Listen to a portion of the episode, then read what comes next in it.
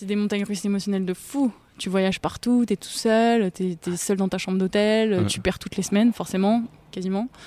Euh, la plupart du temps, tu gagnes trois tournois dans l'année. Et puis, le but, c'est ton classement et c'est euh, de gagner des points. Mais par exemple, si tu fais demi-finale, c'est un bon tournoi, tu as gagné des points, mais tu finis par perdre quand même.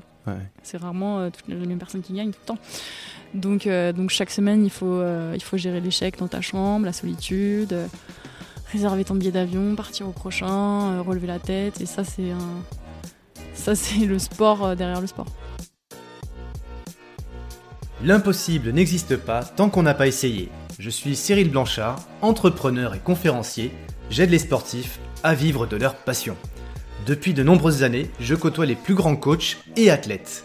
Avec Champion de ma vie, je vous propose de découvrir ensemble ces champions au parcours inspirant. Leur singularité va vous surprendre tout autant que leur simplicité. Mon but est simple, vous permettre d'acquérir les clés pour atteindre à votre tour vos objectifs. Tout le monde est capable de réaliser ses rêves, devenez à votre tour champion de ma vie. Bonjour à toutes et tous et bienvenue dans le podcast Champion de ma vie. J'ai le plaisir aujourd'hui de, bah, vous emmener dans un environnement, il y a un peu de bruit autour de nous, euh, ça sent... À votre avis, qu'est-ce que vous entendez? Je crois que ça entend, on a des, raquettes, des balles de tennis, ça résonne. On est au All-In, All Country Club à, Lyon, enfin plus précisément à côté, euh, groupe, à côté de Groupama Stadium. Gentiment accueilli par Léla et toute son équipe. Et, et voilà, donc on est dans l'hiver du tennis et aujourd'hui j'accueille dans le podcast Alizé. Si je vous dis Alizé, vous pensez qui? Bah tennis forcément, Alizé Lim, c'est elle. Comment ça va Alizé? Ça va et toi? Ah, Moi je fais super bien. Euh, je reviens de deux semaines aux États-Unis, c'était super inspirant, c'est une grosse agitation. Je suis très content de revenir dans mon Jura, c'est plus calme. Et content de retrouver mes invité. Voilà, donc, euh, et tu nous viens de Paris en plus, là, tu arrives tout juste de Paris. Exactement, je sors du train et de la voiture pour arriver. C'est marrant, tu as dit euh, au, country, All In Country Club, moi je dis à la All In Academy. Euh, Toi, tu vois, le, la, version, le Country Club, c'est pour les le loisir. Tu vois, moi je pense Académie, c'est compétition. c'est ça, l'école de forme, enfin, on forme donc les, les futurs professionnels du tennis ici. C'est ça. Ouais. Et, et les professionnels aussi qui s'entraînent. Ah, c'est-à-dire les, les, coachs, les euh, non, tu dirais professionnels des joueurs qui pro viennent. qui s'entraînent. Bon, c'est le but. Après, ça vient juste d'ouvrir, mais dans les académies comme ça, oui, c'est le cas. Ouais. Et euh, en France, la plus grande académie au niveau international, on, pense à qui? On pense à quoi? En tennis? Bah plutôt Patrick Maratoglou. Ouais, ouais, la Maratoglou. Donc salut, euh, bah, salut à toute l'équipe Maratoglou parce que c'est un bel exemple en fait. Et on parle souvent, on dit souvent qu'en France, on n'a pas les grosses structures pour pouvoir former les sportifs, les champions, etc. Euh, bah voilà, dans le tennis, on a, un exemple qui est juste euh, admirable avec la Martoglou. Et, et salut Philippe d'ailleurs, qui, est, qui est un de mes associés, euh, qui, qui, a travaillé là-bas, qui maintenant travaille maintenant travaille à la Fédé de tennis. Donc je le salue aussi, aussi parce que c'est un des acteurs, des fondateurs de Champion de ma vie. Donc salut Philippe. Et ben maintenant, on va parler de toi, Alizé, quand même. Parce que, bah oui, juste avant, je rebondis sur ce que tu disais. Ici, c'est un, un, lieu de vie en fait. C'est pas tant, c'est pas que effectivement une école de formation, c'est pas qu'une académie, c'est un lieu de vie. Donc c'est un lieu dans lequel on peut se retrouver. Et j'en témoigne parce qu'on a été super bien accueillis. Donc n'hésitez pas à venir rencontrer Leila et toute son équipe. Ils sont super agiles, super sympas. Donc merci à eux de nous accueillir. Tu viens de Paris, qu'est-ce que tu faisais juste avant? Je suis un peu mon curieux et puis après on va voir ton parcours, mais tu faisais quoi à Paris là aujourd'hui?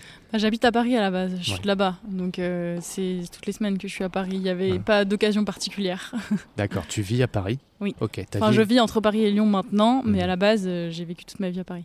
D'accord, ok. Et qu'est-ce qui t'amène à, Lyon, du coup, à part l'Académie la, euh, du tennis Ma vie perso. Ta vie perso. Mm. On, en, on, en, reparlera ou pas? Parce que forcément, les gens vont être euh, curieux, vont demander, voilà, euh, sur Alizé, Cyril, pourquoi t'as pas posé cette question, etc. Donc, je voudrais pas passer à côté de certaines questions sur ta vie affective, personnelle, parce que, voilà, on va pas rentrer là-dedans, hein, dans, les détails. Mais qu'est-ce qui fait que tu viens à Lyon? Comment tu gères ça? Parce que c'est ça aussi, les sportifs qui aiment savoir, c'est, mais attends, Alizé, on la voit, un coup elle est à Paris, un coup à Lyon, comment elle fait pour gérer ça? Sa vie, sa vie professionnelle, sa vie de femme, sa vie de sportive, etc de journaliste.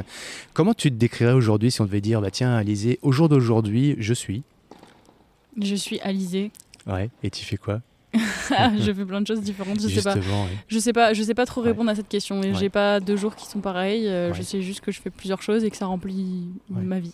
Qu'est-ce qui fait que tu fais plein de choses? C'est la passion, c'est les opportunités, les rencontres. Euh, c'est ça marche comment aujourd'hui Ouais, un peu de tout ça. Euh, et puis l'envie de faire des choses différentes aussi et de pas s'enfermer dans une seule chose pour avoir de la place pour pour toucher à, à, des univers différents et ne jamais s'ennuyer et que ça mmh. reste riche et mouvementé.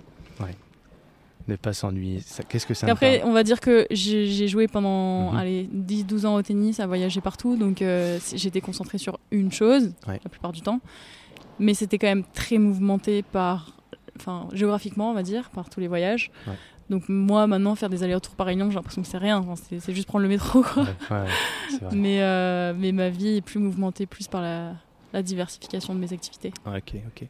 Ça, ça va parler à beaucoup de, des, athlètes, des sportifs et sportiveux évidemment, euh, qui, qui, me disent souvent euh, à l'aune d'une carrière sportive, ouais, j'ai peur de m'ennuyer demain dans ma vie professionnelle, derrière un bureau, jamais de la vie. Tu te voyais pas toi derrière un bureau après la Non, jamais de la vie. alors justement, Mais ça me traverse même pas l'esprit. Eh oui, et, eh oui. et pour autant, euh, c'est un peu l'image qu'on a d'une après-carrière sportive, tellement bougé, comme tu as pu nous, l'échanger, nous le partager. Donc moi, ça m'a intéressé de voir un petit peu cette transition. On va en parler, c'est OK là-dessus. Hein, ça va vraiment aider, euh, j'en suis certain, pas mal de sportifs et sportifs qui sont inquiets sur l'après, et puis bah, comment gérer ça, et, comment justement ne pas être enfermé. J'aime bien cette, euh, ce terme que tu as, de ne pas être enfermé, ou avoir peur de l'enfermement. Emprisonné Emprisonné, c'est vrai, ouais, libéré, délivré.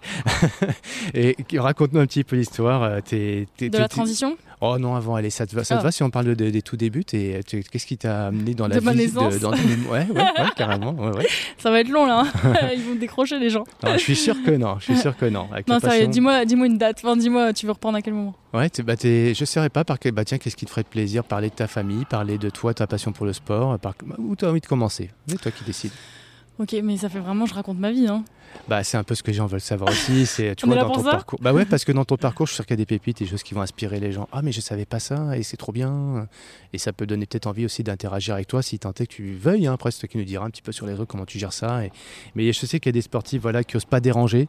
Mais toi, tu vas dire, bah ouais, mais si je peux aider, euh, tu me contrediras hein, si je dis des bêtises, mais si on peut aider des personnes, tu vois, au travers de ce podcast et puis au travers de notre échange, je pense que ce serait chouette. Allez, c'est parti. Allez, je te suis alors. Alors, euh, bah, comme euh, le tennis a été une énorme partie de ma vie, je vais commencer par ça. Donc, j'ai commencé le tennis très très jeune. Euh, vers 2-3 ans, j'avais ma raquette parce que mes parents ah jouaient au tennis, mais j'étais dans une, un univers. Tu vois, j'ai tout de suite envie de parler vite pour me débarrasser du truc pour pas ennuyer les gens. Au cas où ça m'ennuie, je vais parler vite. Sinon, mettez-vous sur x1,5. 0,5. Et donc, euh, donc voilà, un univers mais loisirs. Mhm. Donc ça a toujours fait partie de ma vie en parallèle de l'école.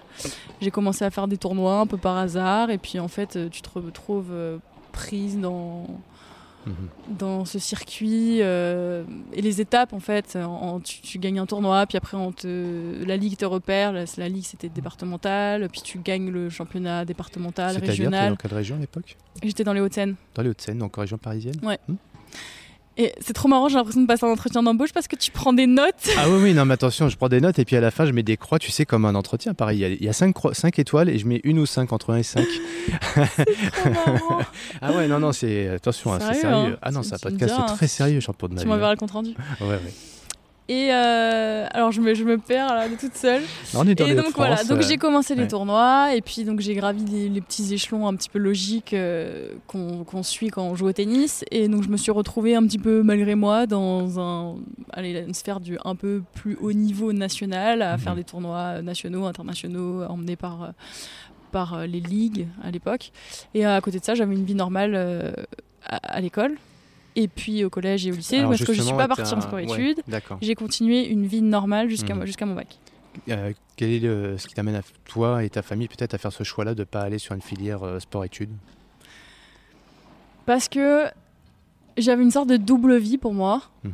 C'était euh, je veux avoir une vie normale, je veux faire comme mes frères et sœurs, et je veux jouer au tennis en plus. Mhm. C'était et je voulais pas combiner les deux, alors que j'ai l'impression, je voulais séparer les deux.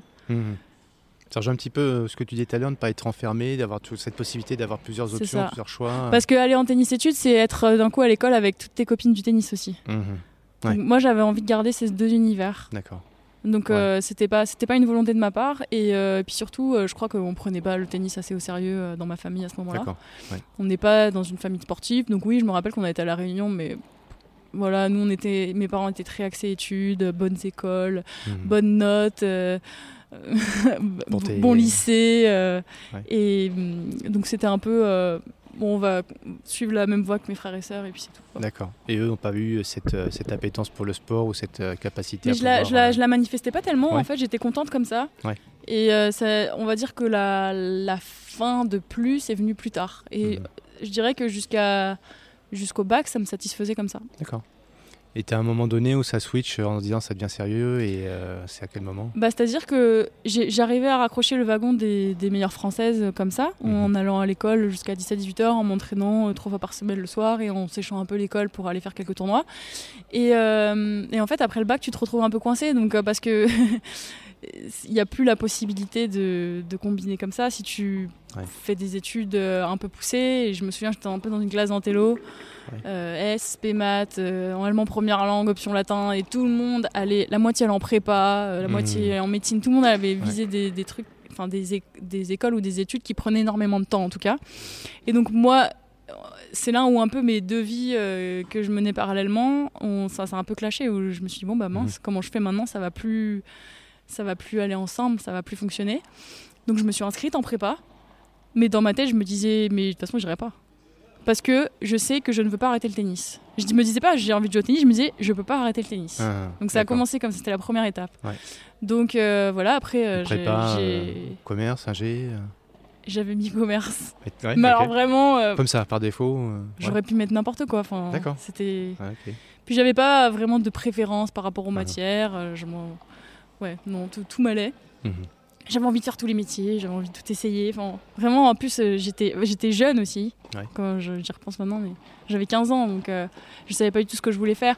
Le seul, la, la, chose qui m'attirait aussi, c'était éventuellement de partir aux États-Unis, parce que là-bas, ils combinent les deux, mm, mm. dans les universités. Mais mes parents me trouvaient trop jeune pour partir, et euh, donc voilà, ça s'est pas fait. Et au final, je me suis inscrite en. J'ai trouvé un deal pour rentrer à HEC, donc sauter la prépa donc en HEC première année, pas en master. C'est-à-dire le, ceux qui font prépa et qui passent le concours et l'élite de l'élite qui, va, qui est pris à HEC. J'ai trouvé un moyen pour contourner ça et avoir une passerelle de sportif de haut niveau en ayant une, juste une licence grâce à mon niveau de tennis. D'accord. J'ai été faire des tests. Euh, il l'avait jamais fait. C'était un peu un, c'était un peu un passe droit slash test qui m'octroyait. Tiens, tu peux nous raconter un peu ce, ce, Comment je l'ai obtenu? Bah ouais, parce qu'en fait, tu vois, c'est un élément singulier, tu vois. Tu t'es pas dans un truc classique, mais c'est parce que tu as eu du culot parce que as, Mais ouais, je crois, je crois, que j'avais beaucoup, de culot, mais je me rendais pas compte à l'époque. Et c'est maintenant, c'est pour ça que je rigole, parce que j'ai oublié tout ça et tu m'en fais parler. Et je me rappelle que j'étais partie à la. J'avais 15 ans et j'étais partie à, à la Chambre du commerce et de l'industrie de Paris. Ouais. Euh, il m'avait donné rendez-vous avec euh, des, des, personnes qui travaillaient là-bas, euh, je me rappelle, de deux hommes de 50 ans et qui m'ont fait passer des tests. Ouais. Alors, pourquoi des tests? Maintenant, ça me paraît hyper bizarre. Et c'était pas des tests de QI, c'était des tests, mais je sais même pas ce que c'était. Et ils ont dit euh, Ok, c'est bon, pour nous, tu peux faire soit HEC après une licence, soit ESCP après deux ans. Alors, d'où ça sort, je ne sais pas. T'avais 15 ans ou 18 là J'avais 15 ans. T'avais 15 ans Oui, j'avais deux ans d'avance à l'école, c'est ah, pour ça. Ah ouais, d'accord. Ah oui, d'accord, ceci expliquant quand même euh, une précocité euh, scolaire. D'accord, donc ils avaient détecté euh, au niveau scolaire une potentiel. Je pense que c'est ça qui les rassurait, oui. Moi, j'y pense, en fait, c'est peut-être pour ça. D'accord, donc t'étais... Je te provoque, hein, excuse-moi, t'es une tête? Bah ouais, j'étais forte à l'école. Ouais, non, non, mais c'est, écoute, t'as eu des tests QI, mais j'étais, euh, des, des HPI, euh, non, oui. c'est, ouais, c'est un gros mot, hein, mais euh, toi, tu, tu sais prendre du recul, j'espère, par rapport à ce que je suis en train de te dire, je te provoque pas, mais aujourd'hui, tu vois, on détecte des choses. Bah, c'est Marie-Sophie d'ailleurs, hein, qui nous, merci, merci d'ailleurs Marie-Sophie qui, qui, a fait la belle passerelle entre, entre nous et qui disait qu'elle aussi, sur le tard, là, pas très longtemps, il y a, ça remonte à deux ans, je crois, elle était détectée justement HPI, enfin HPI, et dit, ouais, ça, ça a expliqué beaucoup de choses pour moi parce que j'avais, j'avais des, des, choses qui n'étaient pas, pas dans, dans, dans la, dans, dans la classe, c'est-à-dire dans la norme, quoi, en fait.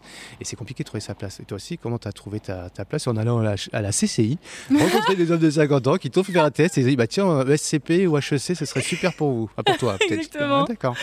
Non, mais j'avais peur de rien, c'était trop marrant. Ouais, tu te rendais pas compte, quoi. Non, j'avais vraiment l'impression d'être adulte dans ma tête. Et quand je me revois à ce moment-là, j'étais une adulte. J'étais vraiment euh, hyper mature, je pense. J'avais l'impression que c'était comme moi aujourd'hui. Et c'est vrai qu'avec le recul maintenant, le jour où j'ai retrouvé ma carte d'étudiante de Paris où j'ai 15 ans sur la photo. Et c'est trop marrant parce que j'ai une tête de bébé et mais je me souviens dans ma tête, je me souviens comment je pensais à l'époque et comment je le vivais et je, je ressens pas de décalage énorme. C'est ce que ressentaient tes parents aussi. Euh, oui, j'avais ils me laissaient faire euh, tout ça. Tout ça, j'ai fait toute seule. Mais il n'y avait pas un moment où où ils se disaient. Qu'est-ce que tu fais alors? Enfin, je sais pas, on va t'accompagner, je t'amène en voiture devant le truc. Non, je... une liberté. Euh, ouais, une liberté totale. Mais je pense que c'est le fait d'être la troisième enfant aussi. D'accord. Euh, ouais, bah justement, c'est la, dernière ou? La dernière, oui, pardon. C'est ce que je voulais dire. Bon, coup, en général, le dernier, non? Ah non, moi, ça a été l'inverse. Ah je pense que les barrières, euh, au début, son premier enfant, tu testes un peu les barrières, tu sais pas trop. Alors le troisième, fais ça live, quoi. Ou alors c'était ma personnalité, je sais pas. je, prends, des notes hein, pour te recruter justement. Je continue de prendre mes notes. Oui. non, je prends des notes évidemment pour après bah, la description de notre, du podcast et puis faire sortir les éléments singuliers. Tu vois, j'aurais, je, si on ne sait pas, euh, même toi, c'est sympa de dire finalement en se posant des questions, ça remet un petit peu dans le passé, ça permet de, de, redécrypter un petit peu. Euh. trop me. Tu vois, dans Harry Potter, la pancine, tu sais ce que c'est Je suis pas fan d'Harry Potter, mais vas-y. Bah oui, mais ça, tu vas être fan de ça.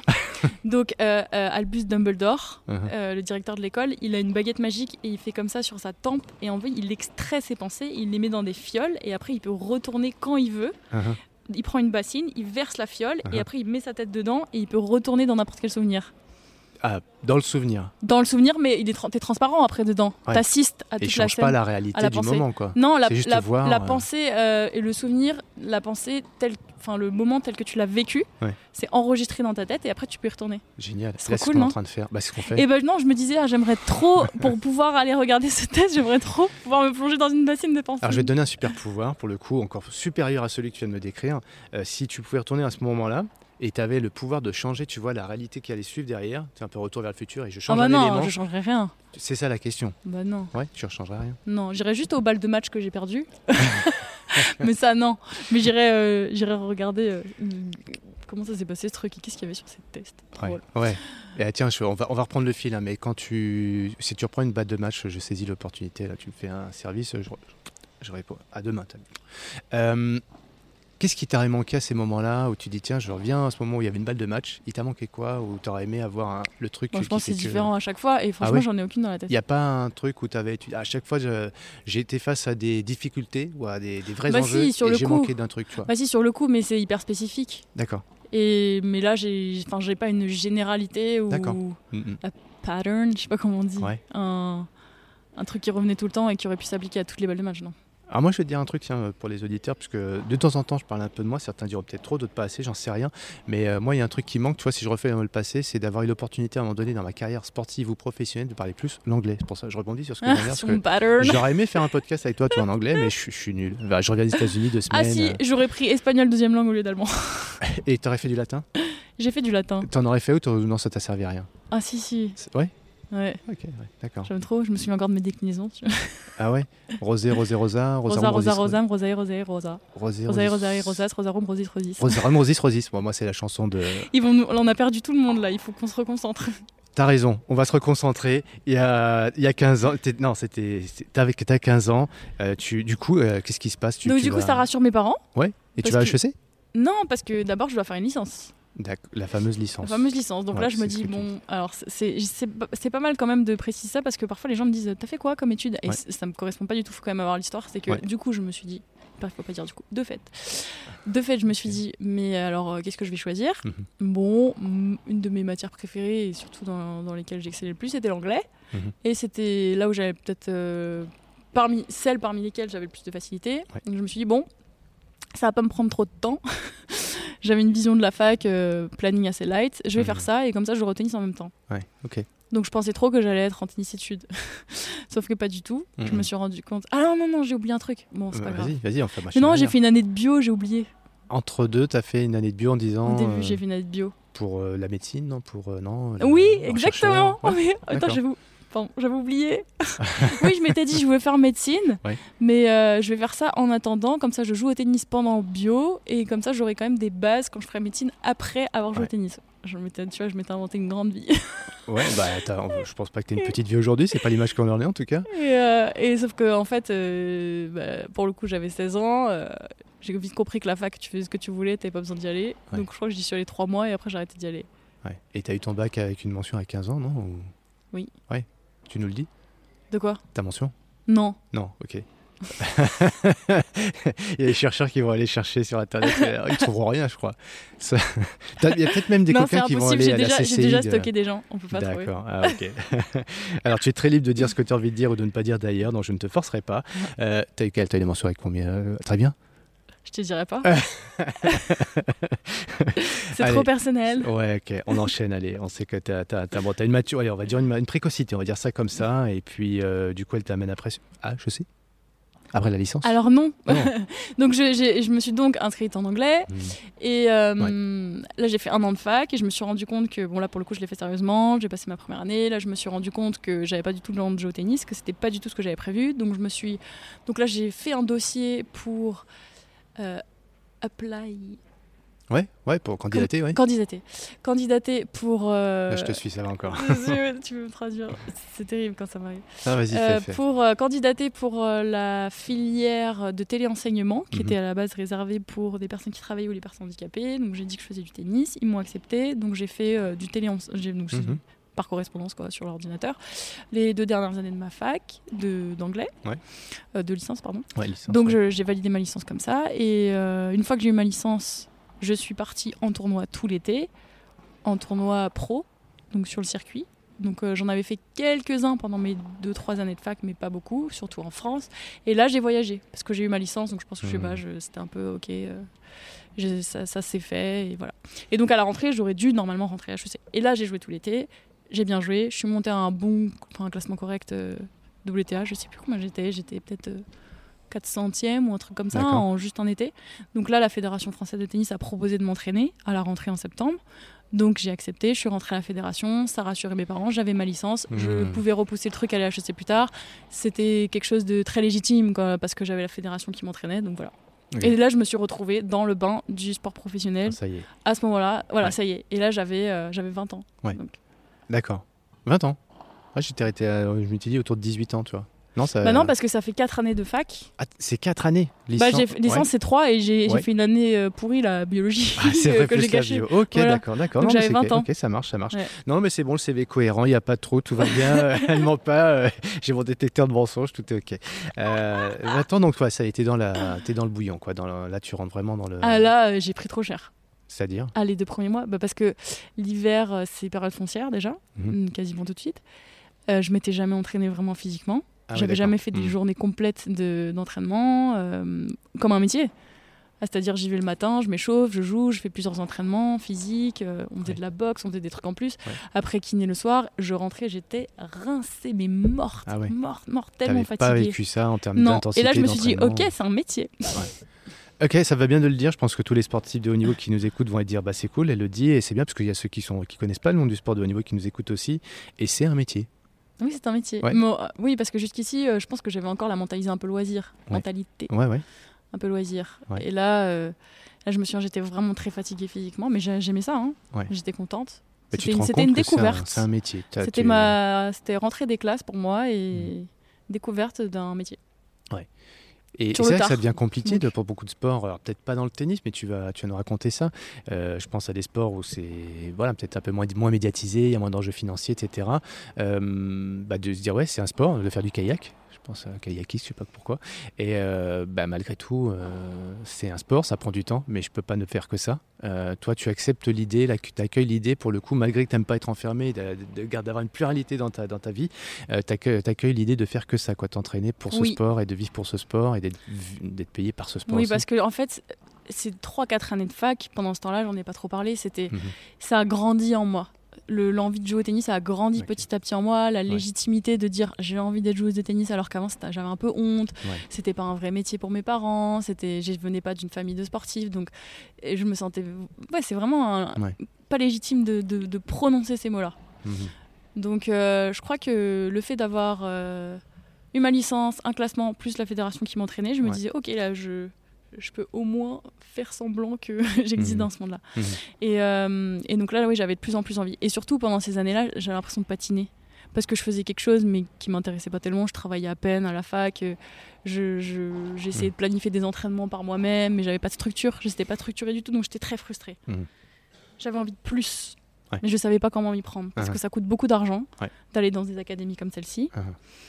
Euh, ça, ça demande de connaître comment ça marche, d'être bien entouré. Mhm. Et euh, donc là, ça se structure. Je bricolais. Et là, ça se structure pour la première fois. Ok. On passe du bricolage, amateurisme au professionnalisme avec quelque chose de très structuré. Une Mais je bricolais, bricolais avec beaucoup de frustration. Avant C'est ça. Ouais, ok. Et, et, là, du coup, dans ce changement, tu franchis vite des caps. Tu sens que toi, tu, tu prends bah, déjà, je sais pas, l'endurance s'améliore par rapport à la difficulté du départ que tu évoquais tout à l'heure, la musculature, la précision, la. c'est ça, j'ai fait de la muscu pour la première fois de ma vie. Ça m'a fait bizarre. Ouais. Et, euh, et, oui, oui, bah, tout, tout va danser le début. Euh, et puis, euh, puis ça, ça, se passait très bien au début au niveau résultat. Et en revanche, mhm. j'ai été confrontée à d'autres choses. C'est que c'était le retour à l'école, d'une certaine manière. Mhm. Ce qui veut dire autorité de prof, mhm. système, pas forcément individualisé, besoin de s'adapter à un système. Et ça, c'était pas évident pour moi. Dans un groupe, J'entends. Et ouais, ça, ça a été dur. Et euh, alors ça c'est intéressant parce que tu vois dans l'athlétisme... Donc je suis partie au bout du mois. Ouais, c'est vrai. Et t'es parti pour créer ta propre structure, pour faire autre chose ah, Non, euh, pas du tout, parce que j'étais pas du tout aussi organisée aussi. Pour le coup, j'avais, j'agissais dans l'émotion et, et je j'avais du mal à, accepter euh, l'autorité ou que uh-huh. c'est, enfin, c'est pas accepter l'autorité parce que ça me, je trouve que c'est assez négatif de dire ça par rapport à moi-même parce que c'est pas ça. C'est vraiment, s'il y avait des choses qui me paraissaient absurdes ou pas et qu'on me les expliquait pas, je supportais pas qu'on me dise non, c'est comme ça et pas autrement. Ouais, un peu en mode on va à l'armée et puis tu te tais, c'est comme ça. Ouais, c'est ça. Il y avait pas assez de place pour l'échange pour moi. Hmm. Et euh, bon, voilà, j'ai pas trouvé ma place. Et puis en plus, je pense que c'était une année de transition pour eux aussi. Donc j'ai eu énormément de coachs. Euh, les, les, groupes ont bougé, ils ont changé de dirigeant à ce moment-là. Donc j'ai eu, je sais pas, 5 coachs de la Fédé en 8 hmm. mois. Hmm. C'était. Puis après, il y avait un coach que j'adorais, mais après, en fait, on te l'enlève. Parce qu'on dit, ah non, mais en fait, lui, il va passer avec les plus jeunes. Maintenant, tu vas avoir celui-là. Donc, c'est pas fait en fonction de, ton feeling. Alors qu'un coach, c'est quand même. Euh, c'est hyper important, euh, la relation que tu construis, le mmh. feeling avec la personne. Et puis d'un coup, ah non, tu vas aller avec un autre. Et puis après, si je ne m'entendais pas avec celui-là, bah non, c'est comme ça parce que les, les années des 1990 s'entraînent avec telle personne, les 1992 avec telle personne. Ce que tu dis, ça parle à beaucoup de sportifs hein, dans les structures mmh. fédérales, INSEP, peu importe. Et c'est pas de la critique, hein, c'est comme ça, il y a un système. Mais en même temps, ils sont, ils sont aussi un peu obligés. bien sûr. Il faut bien ah bah qu'ils s'organisent. Ah oui. C'est un système euh, mm. comme n'importe lequel et euh, bah, avec les avantages, c'est que tu consommes ce qu'il y a dans le système parce qu'on te met tous les services dont tu as besoin. Mais bah, tu nous racontes qu'il y a une partie mm. aussi relationnelle, émotionnelle. Et nous sommes des êtres avec un cœur et une émotion et qui s'expriment des fois dans un contexte où c'est bah, s'il y a de la contrainte, bah, forcément des fois ça peut exploser aussi. Donc les sportifs sont des êtres humains, tu en es une aussi. Euh, qu'est-ce qui se passe après du coup? Tu, tu, tu, tu retourner à l'école? Non. Non, le tennis c'est trop ta vie, ça y est. c'est... Oh, ah non, là oui, je suis obsédée par. Euh, là, je deviens obsédée. Ah, tu de... excuse-moi le terme, on va... tout le monde se traduira, une, obsédée de ce sport-là, ça y est. Obsédée, pas de ce sport, obsédée par l'idée de trouver comment y arriver dans ce sport. Génial, ok. Et, et donc, euh, je me suis bien démerdée. Il n'y a, y a, pas d'autre mot. Enfin, j'ai d'abord euh, trouvé un coach qui m'a entraîné gratuitement, qui était, un, qui était Thierry Champion. Oui, qui est voilà, pas des moindres. Voilà, un très grand coach. Euh, c'était super, sauf qu'il pouvait pas voyager, donc ça a duré un temps, ça a marché un temps à distance. Donc en fait, j'ai découvert euh, et compris comment tout ça fonctionnait un peu, je sais pas comment dire, à la dure, en, en essayant plein de choses et en, hmm. en essuyant plein d'échecs. Et quand je dis échec, c'est pas forcément négatif, c'est juste que se rendre compte que ça marche pas ou que ce, ce système-là fonctionne pas et donc essayer autre chose. Ouais. Bah, faut passer par là, quoi. Voilà, donc du coup, j'ai euh, eu Thierry. Ouais. Ouais, je me souviens dingue. C'est pas grave. non, non, non, je me souviens. Non, non, mais je, me souviens. Non, mais je me souviens exactement. C'est juste que c'est drôle que je l'ai pas apporté. Il, faut, il faille qu'il faille que je cherche, mais parce que j'ai l'impression que j'ai un peu fait exprès, quoi. Je l'ai enlevé. Ah oui, d'accord. Ok. Bah ouais. ouais, la mémoire, elle est bien foutue. Quand non, mais voilà. Après, j'ai donc, euh, je suis partie. Euh, j'ai eu un coach privé pour la première fois. Après, mhm. je suis partie à l'académie Moratoglou, dont on parlait tout à l'heure. D'accord. Voilà. Et après, j'ai eu pas mal de coachs privés. Je... Uh-huh. Et le, dans le tennis, les résultats que tu commences à avoir te permettaient aussi de financer cette, ta, structure du coup? Mais difficilement. Hein. C'est, le tennis, c'est vraiment compliqué. Hein. Tu gagnes ta vie euh, vraiment que si tu es dans les 50, 100 premiers Merci mondiaux. Merci de rappeler. Ouais. on se rend pas compte de ça. Hein, tu vois, ah non. Ça, c'est vraiment facile. Quoi. Personne ne le sait. Et j'adore parce que j'ai vu que Novak Djokovic en avait parlé récemment dans un meeting. Et ça a fait un peu le tour des réseaux sociaux. Et, euh, effectivement, c'est. Il n'y a que euh, 400 joueurs mhm. dans le monde, mhm. euh, hommes, femmes, euh, double, euh, simple, tout confondu, qui gagnent leur vie. Grâce à ce sport. Voilà. Top 400 mondial. Ouais, c'est un pourcentage de, par rapport à tous les pratiquants. Non, c'est pas top 400 mondial. C'est je dis c'est top je dirais top 150 euh, hommes, top 150 femmes, ça fait 300 euh, plus les, ceux qui jouent en double, et ça fait 400 mais c'est tout le monde confondu. C'est pas si t'es 400e mondial en, en, simple en femme, tu gagnes pas du tout ta vie. Et tu fais que dépenser de l'argent. Et là tu as tous les autres sportifs qui disent "Ah bah c'est bien, on apprend enfin dans tous les autres sports euh, bah, hors football on, peut mettre un peu le tennis un peu comme les, les footballeurs ou comme les rugbyman, tu vois, c'est professionnel et puis il y a tellement excuse moi euh, d'argent que bah voilà, a priori les, les joueurs. il y a de l'argent que pour l'élite. enfin, il y a de l'argent pour l'élite et après et, surtout c'est un investissement faramineux avant d'arriver à ce niveau-là. Mais même pour mhm. ceux qui sont numéros mondiaux, ils ont une saison, ça coûte 150 000 euros si tu vas avoir un coach. Donc en fait, euh, il faut sortir l'argent du chapeau. Et quand je dis ça, c'est parce que tu dois payer ton hôtel, l'hôtel de ton coach, les billets d'avion, tu dois mhm. tout payer. Tu finances tout. Il y a juste des tournois qui existent et, et tu te démerdes pour t'y rendre. Et avec qui tu veux. Comment tu fais du coup Tu as, as des, euh, des, gens qui misent sur toi enfin, Quand je dis des gens, c'est des entreprises, des marques. Euh, à ce moment-là, il faut, faut, se vendre quoi, en plus, non? Ouais, oui, c'est ça. Alors moi, j'avais horreur de ça, j'y arrivais pas du tout. Euh, J'étais beaucoup trop timide par rapport à ça. J'avais l'impression qu'en plus que tant que j'avais pas de tel classement, j'avais pas le droit de demander des choses. Pas de légitimité. C'est ça. Puis comme j'ai commencé tard, j'avais pas non plus cette, euh, cette carte de la jeunesse où tu es mm. vraiment espoir à 15 ans, puisque bah, j'ai commencé voilà, déjà 20 ans, là, comme on disait. Donc, euh, donc non, je, bah, ce que j'ai fait pour la plupart, du, la plupart du temps pendant ma carrière, c'est que j'ai voyagé seule pour mhm. pas pour pas avoir trop de dépenses. Et après j'avais un niveau qui niveau un classement qui suffisait à payer mes propres dépenses et seulement à certaines périodes de ma vie, mhm. j'ai eu assez d'argent pour me payer un coach qui voyageait avec moi. Mais ça, ça a un coût énorme. Euh, et, surtout c'est un ouais, c'était en fait tu es chef d'entreprise. Bien sûr. Parce eh que tu décides, euh, voilà, c'est un investissement. Tu dis, bon, ok, je vais dépenser tant d'argent pour qu'on m'accompagne, mais est-ce que est-ce que ça va valoir le coup? Mais en même temps, c'est un investissement parce que peut-être que si je démarre résultats, je vais gagner plus d'argent et voilà. Mais en même temps, si, si j'ai pas les résultats, c'est que j'en perds. c'est tout ça, quoi. Ouais, ouais. Ouais, bah c'est ça. C'est dans ces moments-là qu'on apprend l'entrepreneuriat, euh, gérer l'argent aussi. Euh. Ouais, c'est ça. Et, tu gères euh, ton planning, tu gères l'argent parce que tu gères ton planning aussi. Donc il y a des tournois toutes les semaines partout dans le monde. Et donc c'est toi qui dis je vais aller jouer au Japon la semaine prochaine ou je vais aller jouer à Clermont-Ferrand. Et combien de semaines je vais passer au Japon ou est-ce que fais avec ton coach ce, plan Ouais, tu le fais avec ton coach ou si si t'as pas de coach, tu fais tout seul. Ça c'est hyper dur aussi parce que tu as toujours peur de te planter. Uh-huh. Puis il faut choisir les surfaces, il faut choisir de jouer dedans, dehors, ton budget, tout ça. Uh-huh. L'altitude. L'altitude? L'altitude, euh, si tu vas jouer en altitude ou pas. Parce que tu as, des, as des tournois où c'est, on va dire, moins fort sur le papier. Par exemple, mhm. euh, tu vas aller jouer en Inde. Ok, il y a la liste est plus faible dans les classements. C'est-à-dire le, mhm. le mhm. voilà, il y a moins de monde qui y va. Donc euh, ça descend à plus bas, on va dire à 500e mondial. Versus si tu vas aller jouer ici en France, pour la même catégorie et le même prize money et le même nombre de points, ça va fermer à 200e mondial. Donc c'est censé être beaucoup plus élevé. Sauf que dans quelles conditions tu te retrouves quand tu arrives en Inde pour jouer et que tu as pris un train couchette de 5 heures et que tu as payé je sais pas combien parce que du coup as sur le cours tu es hyper stressé parce que tu as dépensé déjà 3000 mmh. balles pour être ici et que tu sais pas si tu, si tu perds au premier tour, tu as l'impression d'avoir raté ta vie. Euh, c'est ça. c'est ce qu'on combat tout le temps. C'est, ça me fait toujours penser à Étienne, Étienne Hubert. Qui... c'est pour ça que je parlais de kayak tout à l'heure, parce que j'en ai fait pas mal de podcasts. Enfin, je à avoir un certain nombre, peu importe, mais euh, celui-ci, c'est un des premiers, et je m'en souviens toujours. Il m'a raconté son histoire euh, qu'il a vécue, justement, comme tu nous l'évoques, hein, pour être un, bah, voilà, en mode entrepreneuriat, euh, à se démerder pour trouver des fonds. en plus, bah, des, dans le tennis, il y a encore que tu nous rappelles que non, finalement, des lots, tout le monde ne touche pas déjà d'une, on va pas toucher. Enfin, des lots. Des lots? Comment t'appelles ça?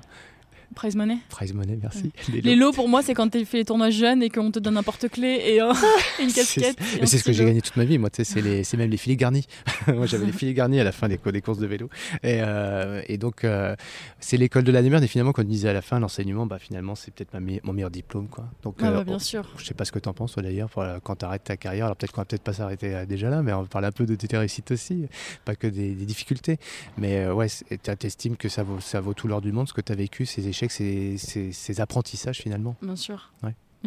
Franchement, euh, j'ai l'impression que quand tu as fait une carrière de tennis et que tu pas eu d'aide, parce que si tu commences à 14 ans, que tu es hyper fort et que tout de suite dans ça roule parce que tu es dans le système fédéral et qu'on te donne tout et que euh, tu connais pas forcément ça, mais il n'y en a pas beaucoup quand même. La plupart, ils connaissent ça. Mm. Tu peux le connaître plus ou moins longtemps, mm-hmm. mais oui, ça te forge un mental d'acier. Super. Ça te forge un mental, quoi. Ouais, mm. ok. Donc euh, déjà que tu avais une capacité à comprendre un petit peu les choses, euh, bon bah ça, ça, va vite euh, au niveau cérébral. En plus là, tu le muscles, tu le, tu le, tu le tonifies ou tu le renforces en tout cas. ou, je le, ou je le malmène aussi. C'est vrai? Et eh oui, bah oui. Bah oui, parce que des fois, tu as le sentiment qu'il y a trop de choses à penser. Enfin, à ce moment-là, en fait. Non, c'est pas ça. C'est que c'est des montagnes russes émotionnelles de fou. Tu voyages partout, tu es tout seul, tu es, seul dans ta chambre d'hôtel, tu perds toutes les semaines, forcément, quasiment. Euh, la plupart du temps, tu gagnes trois tournois dans l'année. Et puis, le but, c'est ton classement et c'est euh, de gagner des points. Mais par exemple, si tu fais demi-finale, c'est un bon tournoi, tu as gagné des points, mais tu finis par perdre quand même. C'est rarement euh, toutes les mêmes personnes qui gagnent tout le temps. Donc, donc chaque semaine, il faut, il faut gérer l'échec dans ta chambre, la solitude réserver ton billet d'avion, partir au prochain, euh, relever la tête. Et ça, c'est un... ça, c'est le sport euh, derrière le sport. Ouais. Eh ben, c'est bien. Parce que nous, on voit pas ça à la télé, tu vois, ceux qui regardent la télé, moi je attends, je regarde. ça, c'est à tous les niveaux. Hein. Ouais, mais c'est bien. Tu, de l'argent. tu vois, les, les, les, phrases un peu tarte à la crème, il faut avoir 36 000 échecs avant de réussir. Bah oui, si on est dedans, c'est vrai, quoi. Et, ben, on, on, se rend pas compte de ça. Bon, mm. je, je, le dis pour, euh, moi, ma vie, c'est que des échecs de toute façon. Mais c'est ce que tu dis, c'est ce qui rend aussi plus fort. Et puis, c'est des bons apprentissages. Tu as eu quand même des, succès. Euh, tu, si tu devais nous partager un moment, tu vois, le, moment fort de ta vie dans la réussite, un moment fort. De toute ma vie ou du tennis? Ouais, tennis, on parle de tennis. Et puis après, bah, si tu veux, on va parler un peu de, ta vie euh, plus, plus en général. Quoi. Mes moments forts, c'est vraiment tous les grands chelems parce que là, le stress était décuplé fois 1000. Pour moi, j'y mettais beaucoup plus d'importance. Donc, euh, dès que je gagnais en grand chelem, un match, j'étais sur un nuage, mais encore plus que d'habitude. Euh, quand j'ai joué Serena Williams sur le central de Roland Garros et, euh, et quand j'ai joué le double mixte aussi à Roland Garros. Et euh, Parce que j'étais avec mon amoureux à l'époque, donc c'était trop bien. Ah ouais, donc là, c'est émotion partagée fois deux, fois Exactement, parce que c'est peut-être ma seule expérience de sport, sportco, mais vrai sportco. Parce que double dame il y a quand même toujours, je sais pas. J'ai, hein. ouais, j'ai jamais vraiment joué le double à fond avec quelqu'un. qui ok, on fait toute l'année ensemble et on est, on est vraiment en équipe. Équipe, c'est mhm. vraiment tu veux jouer. Et donc oui, il y a toujours un peu ce truc de compétition ou alors la personne s'en fout. Enfin, mhm. ouais, non, il y a quand même un esprit d'équipe, mais c'est, c'est pas pareil que avec une personne que t'aimes. Ouais, ouais. Ah, ok, ouais, super. Bah c'est on peut en parler un peu de ça? Parce que comment tu gères justement euh, ce côté émotionnel? Tiens, sur le terrain, tu vois, il y, a, une super émotion, super intensité, et, et, ça reste avec du recul des grands moments. Mais comment tu gères euh, Parce que d'ailleurs, il y a des films là-dessus sur le tennis, euh, ça c'est génial, tu vois ce qui se passe dans la tête, tu vois les émotions, les des émotions. comment tu avais des techniques, toi, pour bien gérer bah, Essayer, essayer de canaliser ces émotions pour les gérer, ou peut-être même les effacer le temps du match? Comment tu gérais ça? Ouais, je pense que j'avais des techniques. Oui, j'avais des techniques. Bah, c'était, c'était surtout euh, le plan de jeu. Ouais. Euh, c'est même pas des techniques. J'avais, oui, j'avais un plan de match et j'avais un plan de jeu et mhm. des petites euh, choses auxquelles me raccrocher quand ça n'allait pas. Mhm. Par exemple? Et ça, ça, ça a évolué au fil de ma carrière. Mais par exemple, euh, si je sais que je suis hyper tendue, hyper stressée, j'ai du mal à bouger les jambes, euh, mhm. bouger trois fois plus les jambes, ou si je commence à stresser avec mon service, euh, me concentrer sur le lancer de balle. Enfin, c'est des, petits trucs techniques ou ça peut être un peu la respiration. Enfin, respiration, ça peut être. Tu avais travaillé un petit peu sur des points d'ancrage. Tu sais, ben, c'est pas mal ça dans le tennis avec Djoko ou Nadal ou tous les autres d'ailleurs. Federer. alors, je parle des hommes, tu vas me dire des exemples de femmes. Moi, je connais pas trop. Hein, je regarde pas la télé, je répète, mais je, je m'en sais un petit peu de de ces, choses qu'on voit, tu vois, qu'on capte, on sait que c'est des, rituels, des ancrages qui permettent d'être hyper focus, hyper concentré. Tu as des trucs, toi, là-dessus? Alors, moi, j'étais très superstitieuse et à fond dans le rituel. Ah. Donc ça, mais ça, c'était malgré moi. C'était un ah. jour de match. Il y avait euh, mon tape, ma gourde, mon truc. Enfin, c'était c'était robotisé. Et uh-huh. en plus, au tennis, tu joues un match, tu rejoues le lendemain au même endroit, tu rejoues, tu rejoues, tu rejoues toute la, semaine. Donc là, c'était manger la même chose, toujours la même chose, la même chose, la même chose, la même douche. Là où tu poses ton sac, le même banc, le même truc. Ah, ouais, c'est chauffé à la même heure, si tu joues à la même heure. Enfin voilà. Uh-huh. Euh, mais après, non, sur le, sur le cours, et après, c'est des choses que tu, tu, travailles avec tes coachs, euh, ce à quoi tu te mmh. raccroches si ça va pas.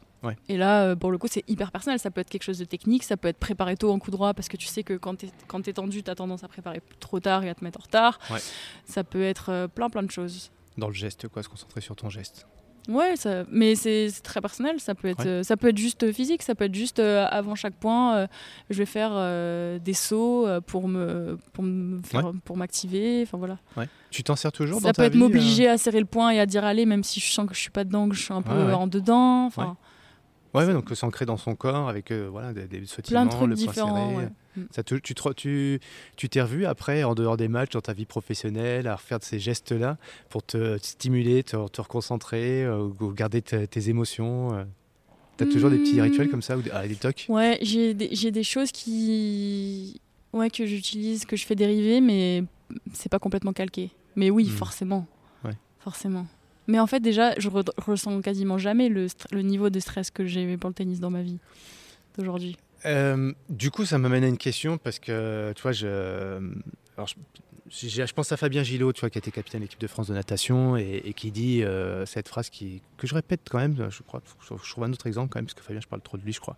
Mais euh, Fabien, ça Tu le dis dans tous tes podcasts, quoi. Et ouais, peut-être. je, crois que je m'en rends compte, donc je vais trouver un autre exemple. Mais, non, mais, salut Fabien et bon, j'ai beaucoup de respect pour toi, tu le sais, et nos auditeurs le savent aussi. Mais tu vois, Fabien, il dit euh, aux sportifs quand il fait ses confs ou quand il fait du, partage soit avec des jeunes, etc. Il dit Vous ne retrouverez jamais dans la vie ce que vous avez vécu sur les terrains de jeu. C'est tellement chargé en bah, émotions. Quel est, ton Je pense pas que. Enfin, c'est un peu triste de dire ça. Je pense pas que tu retrouveras la, la même. Quelque part oui et quelque part j'ai envie de penser que non. Ouais, bah, je, ouais. je, te remercie. Alors, Mais on n'a pas tout essayé. Hein. Enfin, je veux dire, si demain on nous met euh, pour faire un concert et chanter devant 50 euh, 000 personnes, je pense qu'on va ressentir la même chose. C'est juste qu'on n'aura peut-être pas l'occasion. Voilà, il y a dix jours, j'ai dû être euh, maîtresse de cérémonie pour un, pour un festival de films. J'avais quelque chose de similaire, un stress similaire au tennis. Génial. Une tu des rares fois. Qu'est-ce que tu as, ressenti vraiment la même bah, chose Je sentais mon euh cœur qui, qui, allait sortir de ma poitrine. Je le sentais battre hyper fort. J'avais les mains moites. Et j'arrive plus à écouter autour de moi. C'est-à-dire qu'il y avait un show euh, de hmm. préparation. Il y avait un humoriste avant qui chauffait un peu la salle. J'arrivais pas à l'écouter. Je pouvais pas.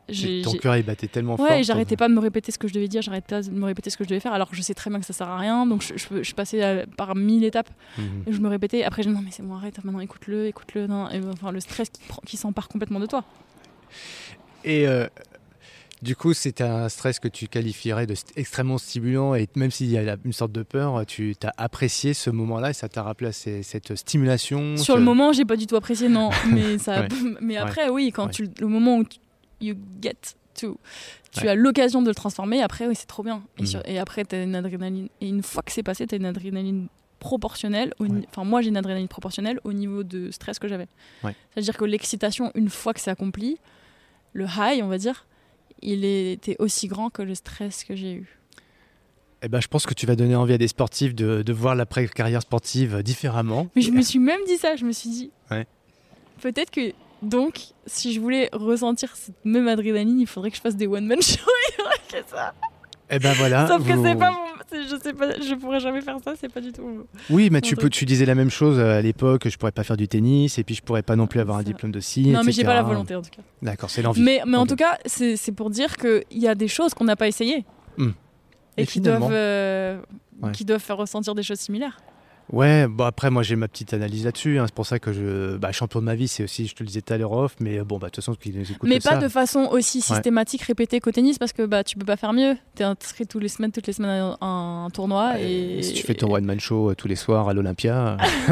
bah je sais pas, tu vois, je faudrait demander. Euh. Mais je pense que voilà, mais bah, moi je pense qu'ils ont toujours cette adrénaline. Ah oui oui oui, mais c'est pour ça que peut-être les, les, gens de spectacle euh, n'arrêtent pas mais il n'y a pas, et ça j'y réfléchis tellement de fois, il n'y a pas cette sensation de blanc ou noir à la fin, comme après un match de tennis où tu as soit gagné, soit perdu.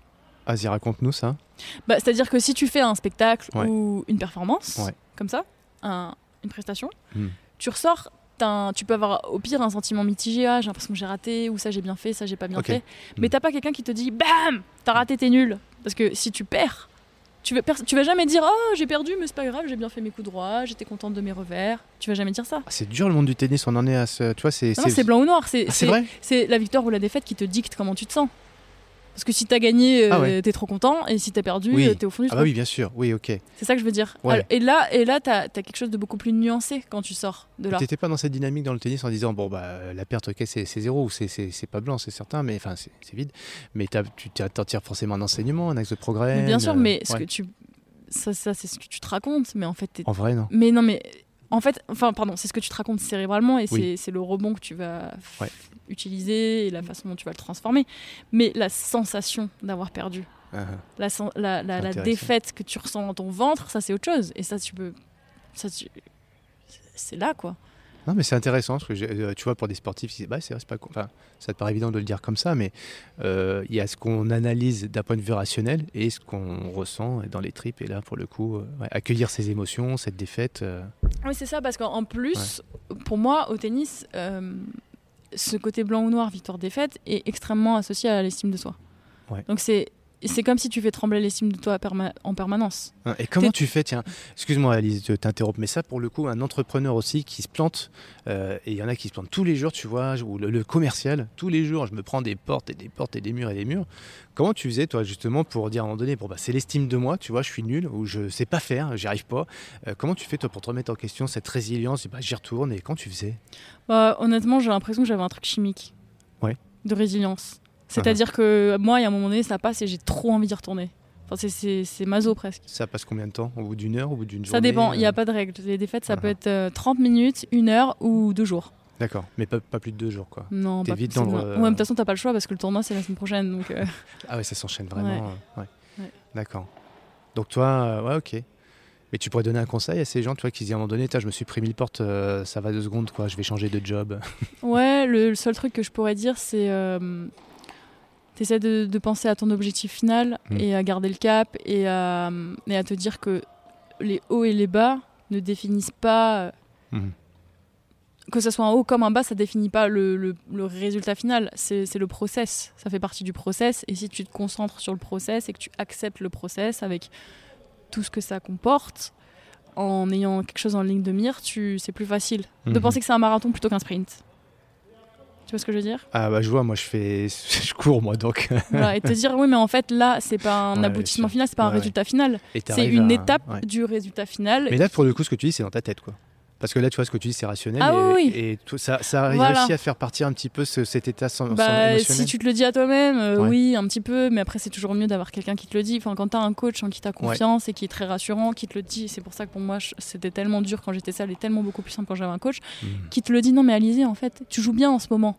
Tu t'entraînes hyper bien. Moi, j'ai aucun doute qu'à la fin de l'année, tu seras temps et que tu vas accomplir ce que tu veux. Hmm. Là, aujourd'hui, il s'est passé ça, mais on va faire en sorte que. Bah, tout de suite, tu es là. Ah, ok tu vois, c'est quelqu'un qui te fait voir euh, la big picture euh, mhm. et qui te sort de, de ton trou dans lequel tu t'enfonces et de voilà, as ta vision resserrée du moment euh, qui est uniquement centrée sur ta défaite de, du jour. As eu un excuse-moi le, terme coup de cœur, tu le prends avec le, la relation que tu es en train de dire là, mais tu as eu un coup de cœur avec un coach en particulier en te disant il m'a vraiment éclairé, il m'a vraiment apporté. Ouais, ouais. Tu, on en parle? Oui, carrément. Il y en a deux. Ouais. Et j'ai un troisième pour une autre raison. Il y en a deux. Il y en a un qui travaille ici, euh, qui est directeur ici, Simon Blanc. Avec lui j'ai eu mon meilleur classement. Euh, et un autre qui s'appelle Norbert Palmier, que j'ai eu vers la fin de ma carrière. Et mhm. presque, je regrette de ne pas l'avoir rencontré avant. Euh, la, chose qu'ils ont en commun, c'est qu'ils sont très psychologues. Donc, c'est-à-dire que je pouvais vraiment combiner la psychologie avec le tennis. Et moi, c'est ce qui me convenait vraiment. Parce que quand on parlait de de petits tips pour euh, gérer euh, quand tu te sens pas bien mmh. face à une certaine pression. Euh, c'était vraiment un atout pour moi de l'entendre de leur part et mmh. surtout que ça puisse être modelé avec la situation du moment pendant, pendant des situations particulières pendant un match par exemple et quelqu'un qui comprenne ça et qui me dise pas juste ouais mais là ton coup droit était pas mmh. bien aujourd'hui oui mais en fait parce que moi c'était ça comme tout le monde. Hein. Mais c'était tellement euh, le jour et la nuit selon euh, ma psychologie euh, du moment et, mon état mental. Et mes émotions. Donc, donc moi, c'était hyper important pour moi, ma gestion des émotions aussi. Donc pour cette raison, et il y en a un autre que je citerai qui s'appelle Larry Passos, qui a entraîné Gustavo Kuerten et qui pendant toute sa carrière. pour une autre raison. Alors lui, pas du tout psychologie. c'est pour ça que c'est fou que je dise. C'est juste que il m'a fait connaître quelque chose euh, que j'avais jamais connu et qui me faisait, ça me faisait un peu mal au cœur de ne l'avoir jamais connu, c'est-à-dire de ne pas avoir eu de parents qui, qui voyagent avec moi, comme beaucoup de joueurs et de joueuses, et donc mhm. euh, quelqu'un qui, qui est là corps et âme avec tes tripes avec toi, mhm. au point de t'engueuler, de, de, vraiment de te faire parfois vivre l'enfer. Donc j'ai beaucoup, j'ai beaucoup vu ça autour de moi. Et, euh, il avait ce côté un peu fou comme ça. Justement, j'ai l'impression d'être sa fille. Hmm. Il m'engueulait. Et comme moi, je l'avais jamais vécu et que j'avais patiné, comme je t'ai dit, frustré de pas savoir comment y arriver, etc. Parfois, je me disais, oh là là, si moi aussi j'avais mon père qui m'entraîne et qui me pousse et qui me met des coups de pied au cul, ce serait ah plus simple. Ah. Alors qu'en fait, ils étaient juste trop bienveillants et c'est tellement mieux dans la vie. Mais euh, sur le coup, tu as tellement envie d'y arriver que, que, tu regrettes presque. T'as un œil sur le. Alors, c'est passé, tu vois, c'est pas d'hier, hein, mais euh, Philippe Lucas et, et leur Manodou, t'as vu un œil là-dessus tu, ça, ça, ressemble un petit peu à ça Est-ce que tu nous expliques là ou ça n'a rien à voir? Je connais pas assez bien leur histoire, mais je connais les grandes lignes. Et oui, ça c'est très fréquent dans le tennis. Mais alors je sais pas jusqu'où il allait, mais moi j'ai vu des pères qui frappaient, qui frappaient leur gosse euh, quand ah ils perdaient. Euh, non, mais c'est... Enfin nous, de mon année, on a quand même eu un père qui, qui était parti en prison parce qu'il avait mis du Temesta dans la bouteille d'un adversaire de ses enfants. C'est-à-dire jusqu'où les parents du tennis vont. Ah, Là j'ai une de mes amies qui est partie... Euh, coacher des juniors et elle me dit c'est encore pire qu'avant parce qu'on a eu encore plus d'argent. pire qu'avant maintenant Elle me dit ah non mais ah. là t'as les parents derrière le... En fait au tennis t'as les parents derrière le grillage qui gueulent, euh, qui... Enfin tu sais c'est leur, c'est leur euh, cheval de course. Et puis t'as des parents qui mettent leurs enfants au monde juste pour gagner de l'argent ou juste pour qu'ils jouent au tennis et qui les ont préprogrammés. Donc bon il y a toute cette folie qui est très présente dans le tennis hmm. et très courante. Et euh, quelque part moi parfois ça me faisait envie parce que je voyais des filles réussir hmm. grâce à ça. Hmm. Et et lui, il me fait connaître un peu ça. il était vraiment fou et, euh, et tellement impliqué. Uh-huh. Et parfois, euh, si je perdais, il me parlait pas ou il faisait la gueule, j'avais peur de lui parler dans la voiture. Ça, ça a vraiment laissé des, euh, des grandes. Bah, un jour, il a pris ma raquette. Je me souviens, j'étais assise par terre. On s'entraînait un nombre d'heures incalculable. Il faisait 40 000 degrés en Floride. On se levait à 6 h du mat. Il me faisait courir. Il me faisait faire 100 lancers de médecine ball avant de commencer. Enfin, c'était un, un bourreau de travail. Et euh, il a pris ma raquette, il était trop énervé, il l'a jeté contre le grillage. Qu'est-ce qui t'a transmis finalement? Parce que sur le coup, je pense pas que tu l'apprécies énormément, mais avec du recul, il y a. Si, c'était un peu love-hate. Si, si, si, je l'appréciais quand même. Ouais, avec du recul parce encore que plus. Touchant. Mais parce que, parce que t'as tellement de coachs que tu payes et qui n'ont rien à foutre aussi.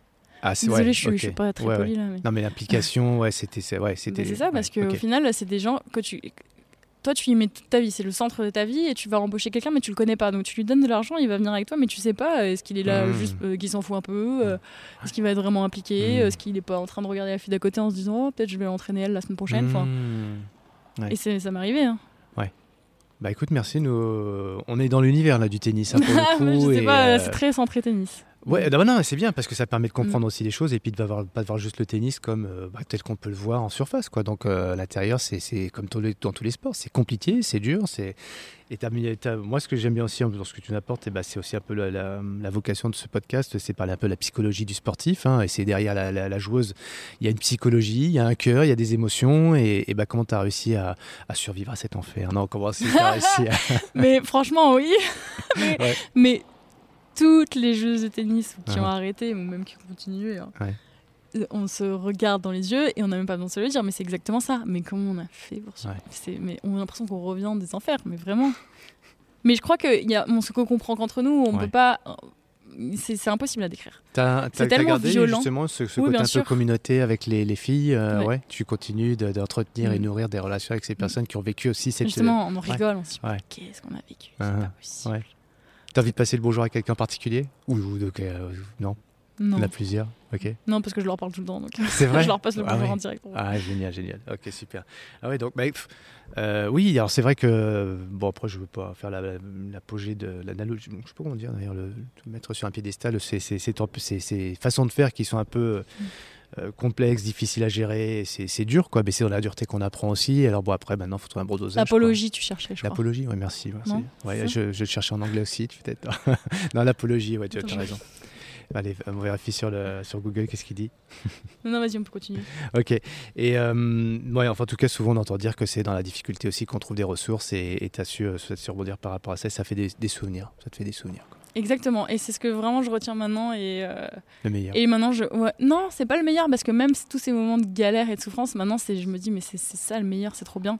Enfin, pas que la galère, mais oui, parce que c'est ça qui, c'est ça qui, c'est ça qui fait qu'il y a reste des souvenirs. Sinon, serait, si c'était plat et calme, ce serait pas le cas. Et c'est ça uh-huh. qui nous a rendu, hmm. qui a mouvementé tant nos vies, l'ont rendu tellement intéressante et qui font qu'on a plein de choses à raconter aujourd'hui. Ouais.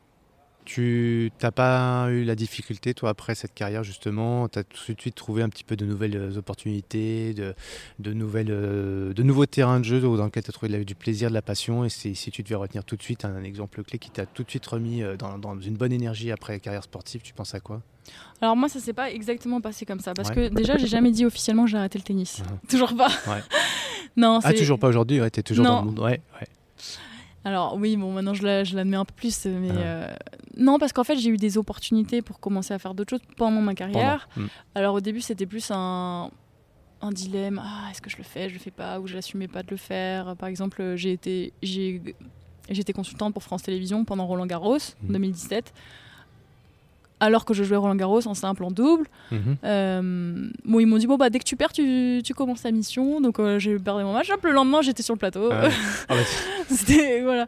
Donc euh, donc j'ai ça c'est tout ça s'est fait s'est installé dans ma vie progressivement et mhm. finalement j'avais toujours eu peur du jour où ça serait une déchirure d'arrêter le tennis et j'avais toujours pensé que ça serait parce que j'y arrive pas ou j'ai plus d'argent ou j'en sais rien enfin un mhm. truc j'imagine un truc hyper négatif alors que pas du tout. Ça a été vraiment parce que j'ai envie de faire d'autres choses que je freine le tennis mais je l'ai pas fait brutalement. J'ai pas arrêté brutalement. C'est pour ça que je joue encore aujourd'hui. demain matin je m'entraîne sur ce cours. Et tu t'entraînes toujours dans l'esprit compétition ou tu t'entraînes je m'entraîne toujours je ne sais pas m'entraîner autrement. D'accord à fond. Ouais. Ouais. D'accord.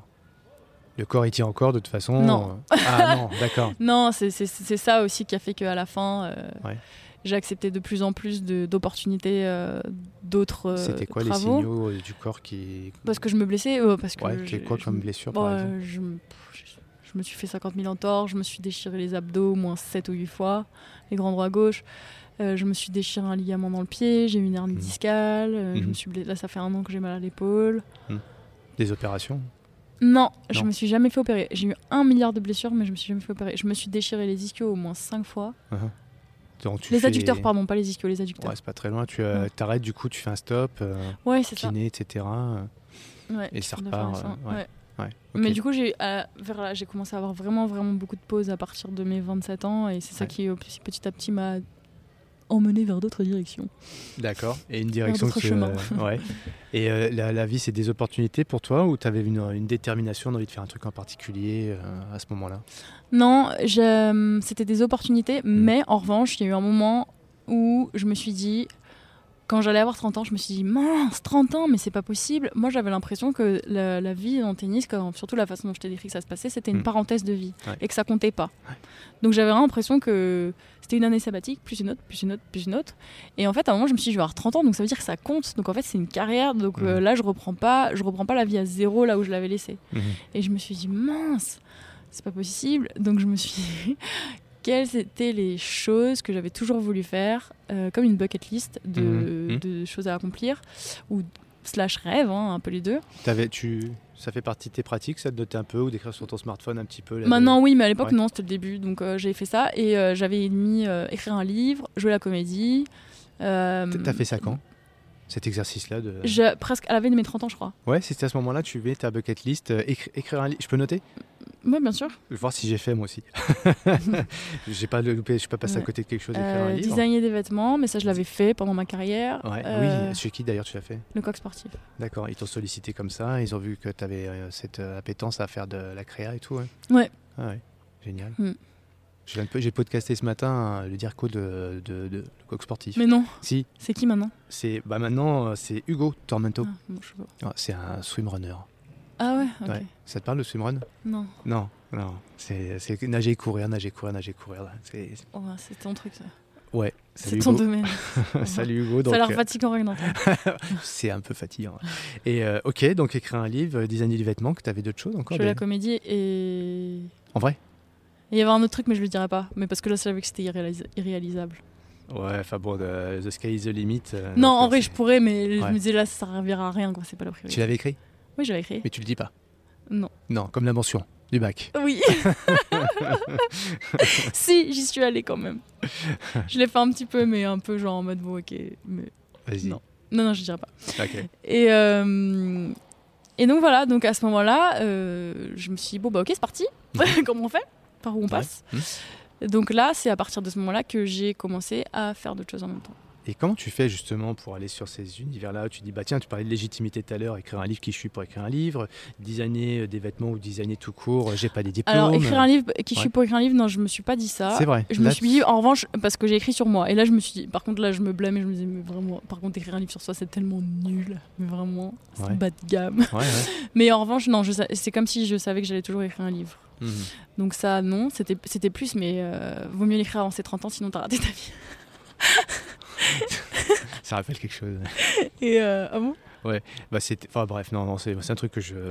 Achète ta montre, t'as pas une Rolex avant 40 ou 50 ans, t'as pas ta vie. Non, mais quand même, tu compares écrire un livre à acheter Non, non, non, mais tu dans les trucs. voilà, voilà c'est juste la phrase, moi, c'était ça, c'était pas la Rolex, c'était ouais. euh, Et bah, la comédie, je me suis dit, bah, c'était un peu euh, mhm. flashback de comme au tennis à l'époque. Hein. Mhm. Bah, comment je fais? Et puis, alors, je me suis dit, bon, bah, euh, j'avais jamais pris le moindre cours, quoi que ce soit. Donc, bah, j'ai fait jouer les réseaux, j'ai réfléchi, j'ai tiré des ficelles à droite, à gauche et je me suis tu veux les détails Ouais, non, tu vois, je vois un truc parce qu'en fait, euh, j'ai. T'as dit comment le terme? J'ai entendu réseau, mais t'as lâché, as lâché les réseaux? Non, euh, je sais plus. J'ai pas le terme. J'ai utilisé mon réseau. T'as as utilisé ton réseau, ouais. ouais. Et ça, tu vois, le, pareil quand on est sportif, euh, bah ouais, j'ai peut-être du réseau, on n'en rend peut-être pas compte. c'est vraiment une clé de pouvoir rencontrer de nouvelles personnes et après d'ouvrir des portes justement. Pour toi, ça l'a été ça? Ouais, quand même, je pense. Ouais, parce que un peu comme à CCI, j'ai oui, 15 ans. parce que, Oui, non, mais voilà, c'est ça. Parce que c'est plus mon côté culotté comme là hmm. que, que vraiment du réseau. réseau. Oui, c'est pas le fait d'avoir euh, une, euh, une, liste un peu dans ton téléphone ou peu importe. D'ailleurs, c'est le fait d'oser d'aller voir des gens. De réfléchir en particulier. et d'oser aller voir des gens, exactement. Et de, réfléchir, merci, de réfléchir en premier à ce que je veux, pourquoi j'y vais. Réfléchissez toujours. Oui, non, non, de réfléchir, oui, bien sûr, parce ah que tu dis bah, comment, comment je fais, par où. Euh, uh-huh. C'est des recherches, quoi. Ouais. Et du coup, tu as fait comment pour le design tu parles des vêtements là? Ouais, ouais. Ah non, les vêtements pour le coup, euh, ils sont venus me chercher. D'accord. Et pour jouer ah mais par contre je me suis j'étais j'étais quand même j'avais un caractère très culotté et j'aurais dit ok mais alors que si c'est moi qui dessine mes robes et uh-huh. et puis j'avais pas trop envie de le faire euh, je voulais le faire toute seule et puis euh, j'étais chiante quoi. Mmh. ouais tu sais faire ce que tu veux. Tu sais ce que tu veux. Et ça a été plus complexe pour la, la, comédie non? Pas tant que ça. Non? Non. Non parce que hum, on m'a vite présenté à une agent, qui est une des plus grandes agents. On dit, ouais, en femme, on dit agent. Euh, Agente. femme agent, ouais. une femme agent, une plus grande femme agent de, de France. La plus grande euh, euh, agence de France. Et je lui dis, comment on fait? Uh-huh. Et elle commence à me parler des écoles. Je dis non, mais je vais pas aller dans une école. Là, j'ai 30 ans, je vais pas aller dans une école et j'ai pas envie de faire que ça non plus. Uh-huh. Et là, elle me dit bon, il y, y, a une coach que je connais, mais attention, elle fait des, ateliers, mais c'est des acteurs pros de tous les âges. Uh-huh. Euh, bah, ce elle voulait pas me le donner tout de suite. je pense qu'elle voulait voir si j'étais vraiment motivée. Et elle m'a dit euh, euh, mais tu vas être projeté dans la, tout de suite là, dans ce monde-là, mhm. très haut quoi. Mhm. Ils viennent, ils, travaillent leur casting, leur tournage, ils préparent leur scène, etc. dans cet atelier. Et j'ai dit ok, c'est pas grave, je vais l'appeler. Donc je l'ai appelé et après je suis rentrée dans cet atelier. Mhm. Voilà. Alors? Et c'est drôle parce que je suis j'ai fait mon premier atelier, si je me souviens bien, le lendemain euh, de mon dernier Roland Garros. Parce que donc j'avais préparé ça juste avant Roland Garros. Je suis, ah oui, je l'ai appelé. Je lui ai dit ah mais finalement je peux pas venir tout de suite. Finalement je joue Roland Garros. Uh-huh. Et après euh, j'ai perdu et je lui ai dit c'est bon j'ai perdu, je peux venir. C'est comme chez France Télévisions. Non, mais c'est bon, j'ai perdu, je peux venir commenter. Exactement. ils sont pas cool avec toi parce qu'en fait, ils donnent envie de. Moi, je suis allé, bon, je fais ma partie et puis euh, il y a autre chose à côté. Quoi. Ouais, bah non, mais c'est moi qui m'organise comme ça. Ouais. Et donc, ouais, j'y suis allée et puis là, c'était parti. Hmm. Donc, j'ai découvert ce monde-là après. Euh, certains diront peut-être, ouais, mais peut-être que ça avait été plus concentré sur son match, peut-être que tu aurais, plus, euh, aurais pu gagner. Ah, mais t'inquiète pas que j'étais très concentré sur mon match. Hein. Ouais, c'est vrai. T'arrives à faire le truc. Je jouais ma vie à, chaque, fois. chaque match. Non, justement, c'est quand on parlait de ça dans ce moment-là où après t'es tellement mal que je me disais, euh, hmm. ouf, je peux rebondir, j'ai quelque chose d'autre. Allez, vas-y, mets-toi là-dessus, sinon tu vas crever. Ouais. Si j'y pense, c'est pas avant, genre, ah, c'est pas grave, je vais aller faire ça après. Non, pas du tout. Hmm. Je regarde un peu mon téléphone parce que j'avais envoyé un message à Marie-Sophie pour dire tiens, si tu lis mon message, euh, quelle serait la question que tu aimerais poser à, à Alizé? Mais euh, voilà, ce sera moi qui vais improviser sur une question du coup, euh, tu vois, qui sort un petit peu du cadre de ce que je fais habituellement.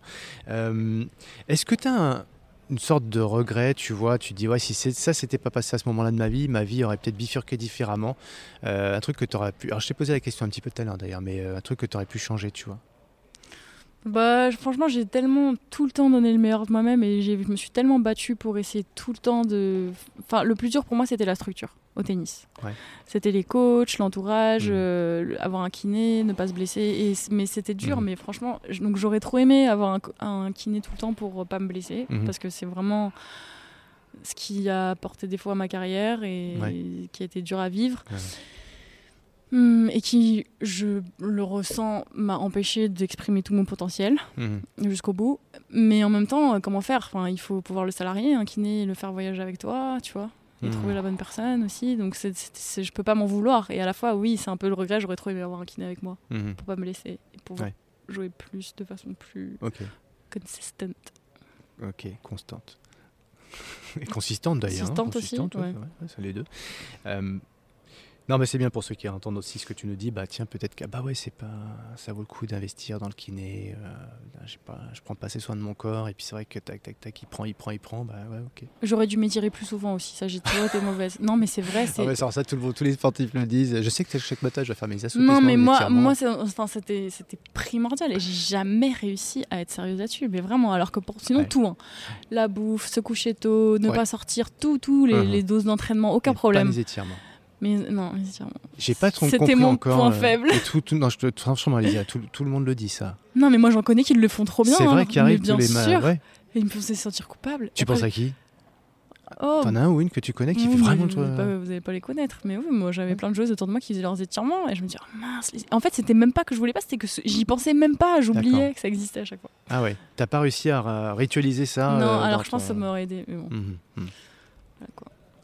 Ah ouais, un kiné, les étirements, ben voilà, écoutez, on écoute avec grande attention, on se dit mais c'est vrai, il le dit bon Mais je sais pas si c'est que des gens qui ont envie de faire une carrière sportive qui écoutent ça. Non, mais ça marche aussi pour tout le monde, ça en fait, faire des étirements quand on voit nos animaux. Euh, je sais pas si t'as un chat à la maison, un chien, euh, bah, qu'est-ce qu'ils font la première chose quand ils font se, réveillent euh, de la sieste ou d'une nuit, ils s'étirent quoi les animaux. Quoi. Mm quand on a un animal à la maison, on a juste à regarder. Ah, c'est vrai, il me rappelle. Tu vois, ça, c'est un bel outil aussi. Un outil, c'est pas un outil, un animal, mais mm. d'avoir cet animal à la maison, tu vois, qui s'étire. ah, bah tiens, je vais faire comme lui chaque matin. Puis ils le font tout le temps, quoi, en fait, les animaux. Après, il y a peut-être un autre truc, mais c'est un peu facile à dire maintenant. Et mhm. j'ai dîné hier soir avec une ancienne joueuse, justement, et elle me disait Je pourrais pas. Je lui dis Tu pourrais retourner sur le circuit? Elle me dit Je pense que je pourrais pas, c'est tellement chiant les journées, parce mhm. que tu passes ton temps à attendre, mhm. et tu peux rien faire d'autre, parce qu'il faut pas gâcher ton influx nerveux. Il faut... et, euh, et je lui dis oh, C'est tellement ça. Et, j'aimerais refaire en étant moins obsédée par ça, de garder son influx nerveux et, et m'autoriser à faire plus de choses dans la journée. Mais bon, je sais pas si ça aurait marché. Eh bah, Parce qu'on s'enfermait vraiment. On mhm. est enfermé. Tu joues à 19h, t'attends dans ta chambre toute la journée et tu fais rien. Ah ouais, rien. non. Ah ouais.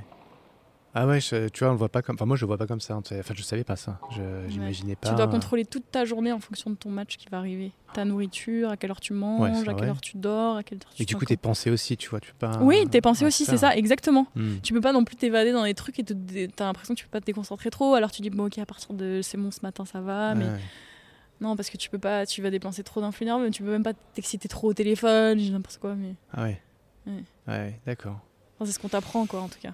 Oui, mais oui, oui, parce que peut-être que d'autres vont dire, bah moi je fais pas comme ça. C'est ça. Et bah ouais, moi jamais, jamais, j'étais trop bonne élève.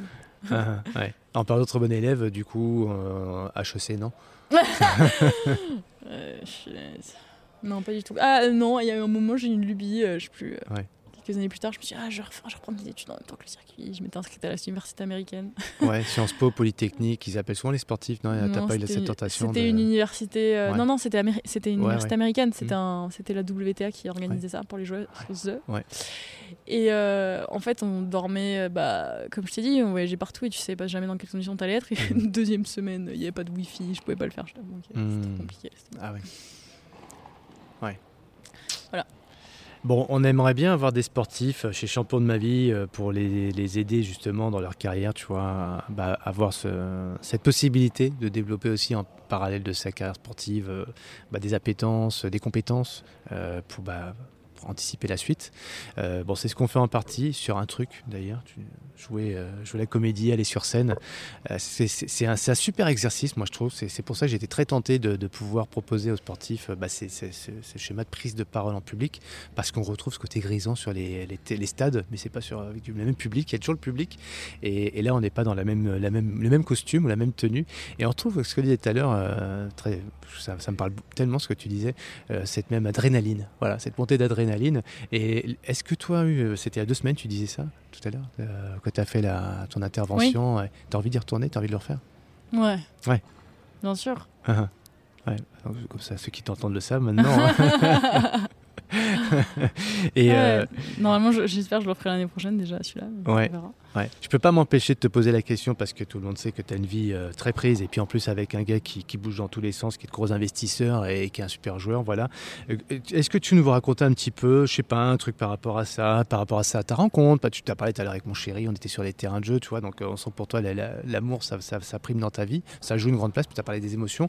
Est-ce que tu as vu nous parler, parler aujourd'hui de cette vie trépidante que d'as Parce que je sais que je peux pas empêcher de te poser cette question parce que tout le monde a envie de te la poser. C'était une question précise qui amène vers une réflexion, oui, mais comme ça. Non, c'est une question très large pour que toi tu puisses prendre le, truc que tu as envie de. Tu vois, mm, voilà, c'est un truc que tu as envie de partager. Ouais. Alors moi je suis très amoureux de ma femme. Voilà, je, je kiffe ma femme. Elle s'appelle Laurence. Elle a on a une histoire assez particulière, j'en suis pas mal tous les deux sur les réseaux parce qu'en fait on fait, on raconte pas mal notre vie. Euh, on a fait le marathon des sables, on a fait le marathon des sables tous les deux, tu vois. Donc c'est partagé, pas pour notre quotidien, on s'en fout, les gens s'en fichent. Mais quand on fait un marathon des sables à deux, tu vois, il y a les gens et ils aiment bien savoir un petit peu, euh, bah, qu'est-ce qui, trouver un petit peu l'énergie sensationnelle, sensuelle qu'il y a dans un couple, tu vois, cette complicité. Donc et, et pour le coup, moi ma première conférence, ma première conférence, on m'a dit tiens Cyril, ce serait bien que tu fasses une conférence, mais tu vas pas nous parler de dépassement, euh, zone de confort et ce truc-là. C'est tarte à la crème. Tu es un entrepreneur, tu as, eu pas mal de responsabilités, tu as fait des sports, du sport où, qui dépasse un peu l'entendement de tout le monde, tu as fait des exploits, bref, etc. Je ne vais pas entrer dans ces, détails-là, mais on m'a dit, on m'a dit ok, c'est super, mais franchement, c'est du déjà vu, il y a Mike Horn pour ça. Il y a du... Ah oui, on m'a dit ça. Donc, par contre, il y a un truc assez singulier chez toi, c'est que tu aimes beaucoup ta femme et je pense que c'est un élément qui t'a permis de dépasser plein de limites. Tu, vas venir où avec ça? Ah non, je te raconte, non, moi, je, moi, je te raconte juste mon, histoire à moi. les gens la connaissent. Ça t'a permis de dépasser plein de limites? Ah ouais, parce qu'en fait, quand j'ai traversé la Manche à la nage, et, à un moment donné, j'étais tellement fatigué, tellement Ça t'a pris combien de temps? Euh, La traversée de la Manche? Oui. 14h50, 5. Tu faisais quoi comme nage? Euh, bah, nager, euh, nager nager avec une combinaison. J'ai fait un triathlon. Ouais, mais c'est du crawl. Ouais, ouais, du crawl, du crawl. Tu switches jamais en brasse pour te reposer Non, non, non, non, C'est quoi du crawl C'est du crawl. Et tu fais des pauses parfois? Non, tu peux pas, t'as pas le droit. C'est une, une, épreuve entre Londres et Paris, un triathlon. Tu cours 140 km, après tu traverses la Manche à nage et après tu finis en vélo jusqu'à Paris. Et non, tu t'arrêtes pas. Enfin, tu peux t'arrêter, mais quand tu pars de nage, si tu touches le bateau, tu es disqualifié. Et, et en fait, j'ai Non, mais quand je dis t'arrêtes, tu peux t'arrêter sur place dans l'eau, genre. Ah ouais, ça oui, ça oui. C'est ça que je veux dire. Ouais, ça tu peux. Ouais. Donc t'es obligé de te avec les jambes. Ah non, on te tend une perche quand même. Ouais, parce qu'il y a un bateau à côté, te... mais t'as pas le droit de toucher. On te tend une perche pour que tu puisses euh, boire et manger. Voilà, ah. Et t'as pas le droit de Ah mais quand même, je me disais c'est ah inhumain. Ouais, ouais, c'est. T'as jamais eu de crampes si, si, des crampes, des, des, brûlures, tout la totale. Hein. Brûlures de quoi? De, bah, des, brûlures avec la combinaison, euh, ah les, mouvements de bras. Euh, et puis, puis Parce que l'eau, elle est super froide Ouais, 14 degrés. Et, et puis tu le sens plus le froid? euh, Tu sens plus rien en fait. Ton corps, il est tétanisé. Quoi. et tu fais ça parce que c'est l'adrénaline aussi? Pourquoi je fais ça? Bonne question. On revient dans le pourquoi. Non, je l'ai fait parce que c'était vraiment une épreuve pour moi qui était passé le. Ouais, je me suis je raconte ça dans un TEDx, tu vois, et je raconte pourquoi j'ai fait ça. Et, euh, l'histoire, en fait, et c'est là qu'on vient à mon sujet, c'est pourquoi je fais ça, c'est surtout, bah, et j'osais pas le lâcher, mais mon coach, j'ai été coaché pour ça, salut Salah, euh, Salah, il me dit, mais Cyril, ton truc à toi, ton driver, ce qui t'a permis de dépasser, c'est l'amour, quoi. Ah bon? Je l'avais pas vu, moi. Il m'a dit, si, si, c'est l'amour. C'est l'amour que tu as pour ta femme, elle te l'a rendu fois mille, et c'est cette énergie qui t'a permis de dépasser tes limites quand tu plus le mental, plus le corps, plus rien, etc. Et je trouvais ça intéressant. Je dis, bah, je vais essayer d'en faire, faire une conférence, et, c'est ce qui m'anime depuis, tu vois, de parler des émotions, tu vois. Donc pour le sport, pour le sportif, dépasser ses limites, etc. Et, euh, pourquoi je te dis tout ça? Bah Parce que j'aime ma femme et je pense que voilà, si tu es aujourd'hui avec un, gars comme Tony euh, qui est, hyper inspirant pour plein de gens, on aimerait savoir bah voilà, un peu votre vie au quotidien, tu vois, comment tu gères ça entre toi tes déplacements. Euh, euh, moi avec Laurence, tu vois, on, vit chacun notre, notre vie parce qu'on on a besoin de nos aspirations personnelles, mais on est très très fusionnels tous les deux. Bah, pour moi, ça, j'ai toujours vécu comme ça parce que je voyageais toute ma vie, j'ai voyagé non-stop. Donc même après, avant, j'étais avec un joueur de tennis. Donc c'est, oui, chacun fait son programme pro et après, euh, tu, tu regardes le programme et tu te réserves des plages pour te retrouver. Ouais. Moi, j'ai fonctionné toujours que comme ça, en couple. Ouais, ok. Et t'as pas, alors là, c'est pour toi. Hein. T'as pas envie de te poser, poser les mm. bagages, t'as pas encore. Tu... Non. Non. C'est dans la vision. Non, je, franchement, ça, ça, serait dur, je pense. Ouais, ouais, ouais. Enfin, je sais pas. Faut, faut pas. faut pas avoir d'a priori, mais ça, serait étrange quand même. Uh-huh. non, non, J'ai tellement l'habitude de bouger. Euh. Ouais. Ouais. non, en tout cas, ce que je supporterais pas, c'est être un point fixe et que la personne à qui je partage ma vie voyage et revienne. Alors, je serais trop dégoûtée d'attendre à la maison. Ah non, ça serait horrible. Ouais, ouais, ouais. je préfère qu'on m'attende. je crois que ce soit moi qui. Ah oui, d'accord, ok, ouais, ouais. non, ok. Et eh ben, en, tout cas, si on veut te, te, solliciter sur toi, tu vois ce que tu nous as dit. Hein, ton, bon, euh, tiens, bah, lisez ce que tu as dit, ça m'a interpellé. Euh, euh, bah, tiens, notamment un kiné, c'est vrai que j'ai pas de kiné, etc. Est-ce que tu as un conseil là-dessus? Est-ce qu'on peut échanger avec toi, tu vois, envoyer un. Comment, si c'est possible? Instagram Sur Instagram Moi, je regarde tout le temps. Ouais. Enfin, tout le temps. je passe pas ma vie à regarder, mais je regarde régulièrement et quand il y a des vraies questions, je réponds. Ouais, mm. oui, bien sûr. Non, non, on parle de vraies questions, on parle mm. pas de bah, tiens, ok. Euh, sur Instagram? Ouais. Ok, ok. Et qu'est-ce que si euh, sur Instagram, tiens, on te, on te voit, euh, on te suit, il y a la trace qu'on laisse, celle que, qu'on se raconte, quoi. Et puis il y a le feedback qu'on a. Ce serait quoi le plus beau cadeau qu'on puisse dire J'aime ce que tu fais parce que quoi? J'aime ce que tu partages sur Instagram? Ouais, ou en général, finalement, sur les réseaux, tu vois, sur ton ta trace digitale, comme on dit. c'est vrai, on dit ça? Non, la trace, tout simplement, ce que tu laisses euh, derrière toi, tu vois, c'est qu'est-ce que tu as envie de laisser un petit peu? Franchement, je m'en fous. Tu poses pas la question. Ouais, non. Hmm. C'est vrai. Ouais, ouais. Franchement, non, ouais, non, j'ai rien hein. qui me vient. Non, mais parce qu'en plus, j'ai déjà reçu des, trucs comme ça où les gens disent vraiment des trucs gentils. Ils disent Ah, mais je te, je te vois sur Instagram, t'as l'air tellement authentique, t'es vraiment vrai et tout. Et hmm. je me dis, c'est ça devrait être le plus beau compliment, mais ça me touche pas parce que par définition, c'est faux. Ouais. Donc, c'est peut-être le plus vrai du faux. Ouais, non, je me dis cool, mais. Ouais. Tu partages des instants de vie comme ça parce que ça te plaît, parce que c'est le motif. Ouais, ça fait partie du travail aussi. Hein. Ouais, ok. Ça m'a, enfin ça, ça, ouvre des opportunités, ça ouvre des portes et ça donne des opportunités Carrément. Ouais, ouais, c'est vrai. Donc euh, non, je le fais, mais je, je, faut jamais que ça soit une contrainte pour moi. Je le fais tant que ça m'amuse. Bah, je crois qu'on a bien compris ça dans ton parcours. il y a la contrainte Noël dès le départ. Non, si ça m'amuse de poster des trucs, je le mets. Il ne faut pas que ça devienne anxiogène, mais je sais jamais été le cas. faut pas que ça me prenne trop de temps si j'ai envie. C'est un jeu pour moi. ok. Euh, Tony, tu, te reconnais quoi euh, comme grand talent? Question comme ça. Il faudrait lui poser la question. Non, c'est toi qui vas Je poserai la question. Je sais pas. Ouais. Comme grand talent? Ouais, tu vois, c'est bah, ma, ma, Alizé pour moi, cher ma chérie pour moi, tu vois, elle a ce talent-là. Et... Mes œufs, non je rigole. Mes œufs au petit-déj Ah, les œufs au petit-déj le, le, le, degré de cuisson du pain dans le grille-pain. Euh... Bah, ça, c'est la base en cuisine. Les œufs. Euh, ouais, ouais. Non, non, euh, en plus c'est faux, je pense pas qu'il. Non. Euh, je sais pas. Tu je sais pas. Ouais, tu... chez ouais. je te demanderai. Ouais, je t'enverrai un texto. Ouais, moi j'aime bien demander, tu vois. Bah, ma femme, tu me euh, reconnais quoi comme talent? Ouais, ouais, bah ouais, j'attends. Il va me rironner. Ouais, mais qu'est-ce que tu Enfin voilà, moi c'est pas. Euh, qu'est-ce que tu reconnais en moi, en moi que tu retrouves pas ailleurs, tu vois? Je suis singulière à tes yeux, quoi. mais dans tous les domaines. il va sentir, il va avoir peur d'une question piège. ouais, ouais, ça sent le traquenard. Non, mais bon, allez, excuse-moi avec mes questions. Moi, je suis tellement in love avec ma femme que j'aime toujours savoir, tu vois, ce qu'elle trouve de d'un singulier chez moi pour me dire, bah tiens, je veux, je veux vraiment être, toi. Et ça, ça rejoint un peu le développement personnel. Pour, on parlait des dépassements de soi tout à l'heure. C'est en quoi je peux être une meilleure personne sur les terrains de jeu, mais en quoi je peux être une meilleure personne aussi pour, pour les gens que j'aime et puis aussi dans la vie, tu vois. C'est un peu ça la question cachée, en fait, que je vais te poser. Pardon, tu peux la reposer du coup Parce qu'elle était cachée. C'était caché, ouais. C'était caché. Euh, non, c'est vrai. Qu'est-ce qui fait que tu es singulière finalement et qu'on t'apprécie toi parce que les autres personnes ne sont pas, voilà, sont pas à ce niveau-là, dans, dans, telle catégorie de, générosité, d'envie, d'enthousiasme, etc. Je sais jamais quoi répondre à trucs comme ça, mais vraiment. Euh, oh, franchement, je sais pas. Euh, bah, je suis très souvent de bonne humeur. Ouais. ouais, ça c'est vrai ouais. Tu, et quand tu te réveilles un matin, t'es pas bien euh, Bah en fait, j'ai de l'autodérision par rapport à ça. Je vais dire. Ouais. Je vais, je vais dire. Ah, attention, je suis de mauvaise humeur aujourd'hui. Uh-huh. Et du coup, je, le transforme en rigolade. Ouais. Je le prends pour moi. moi je me Bah ouais, mais moi je me réveille, je suis de mauvaise humeur, je sais pas pourquoi. Et j'arrive pas à. moi aussi, mais alors, je... mais alors, vraiment, j'ai une grande lucidité par rapport à ça. Donc mhm. souvent, si je fais l'effort et je Ouais, je rigole, je fais attention, j'ai pas assez dormi aujourd'hui, euh, je vais être grumpy. Mais en fait, tu l'es pas vraiment parce que si tu dis ça, tu l'es pas. Donc voilà.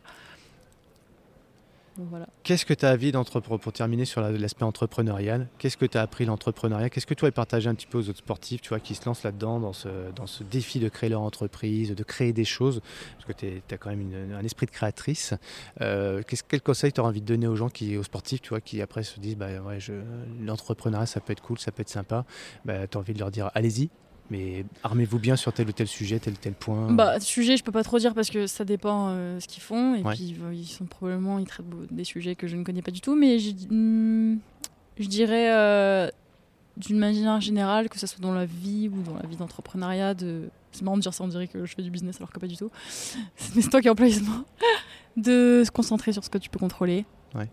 Euh, de pas perdre d'énergie sur ce que tu peux pas contrôler et euh, qu'est-ce que je dirais d'autre? Je dirais que c'est important d'apprendre à aimer le process. Parce que si tu es que concentré sur, le résultat, tu peux être très vite frustré. Et surtout, euh, tu peux, c'est là où les gens abandonnent, je pense, parce qu'ils n'avaient pas vraiment d'amour pour le process. Et je pense que ça a été ma force dans le tennis.